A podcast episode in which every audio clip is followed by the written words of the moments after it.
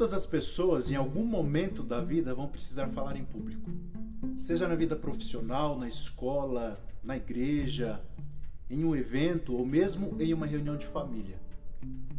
Mas muitas pessoas vão sentir muita ansiedade, medo e até pânico quando precisarem falar em público.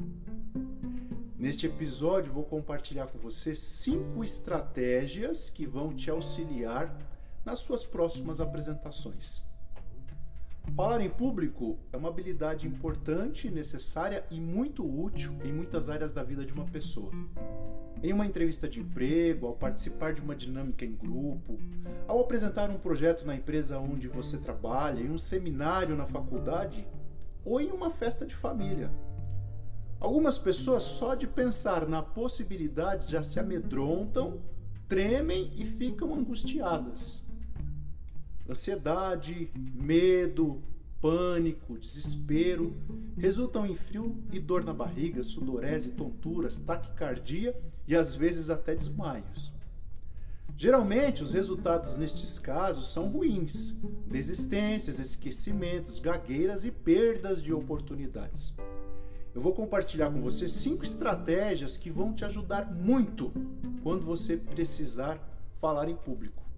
A primeira, Conheça o assunto, estude e se aprofunde no tema que vai expor, conheça os detalhes e se aproprie com o máximo de possibilidades daquele assunto. Isso vai te proporcionar sentimento de segurança e de autoridade. Segundo, não fique se comparando. Se você já viu alguém fazendo uma boa apresentação, não fique se comparando com esta pessoa. Cada um possui suas próprias experiências e cada um tem suas características. Não imite ninguém. Faça a sua apresentação do seu jeitinho. Seja você mesmo.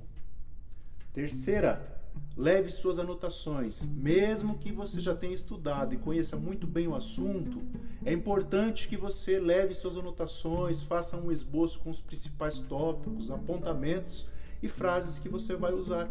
Talvez você nem precise consultá-las, mas tê-las por perto vai te proporcionar um sentimento de segurança e se precisar consultá-las também tudo bem quanto a isso. Quarta estratégia: elimine pensamentos sabotadores. Alguns pensamentos do tipo: com certeza vou esquecer tudo, vão rir de mim, eu não sirvo para isso, vai me dar um branco. São pensamentos que estão distorcendo a realidade, pois você não tem evidências de que isso de fato vai acontecer. E mesmo que você já tenha tido alguma experiência ruim, isso também não significa que aquele evento vai acontecer novamente. Portanto, identifique, questione e tire a validade destes pensamentos. A quinta estratégia é varie a direção do seu olhar. Busque conexão com a plateia, oscilando a direção do seu olhar. Aproveite esse momento para respirar com calma, para que você também oscile o tom e a velocidade da sua voz. Isso vai te proporcionar condições de equilíbrio emocional para aquele momento. Bom, é isso. Coloque em prática estas cinco estratégias, conheça o assunto, não fique se comparando, leve suas anotações, elimine pensamentos sabotadores e varie a direção do olhar. Espero que este conteúdo possa ser útil e te desejo uma excelente apresentação na próxima vez que você precisar falar em público. Um forte abraço e até o próximo episódio.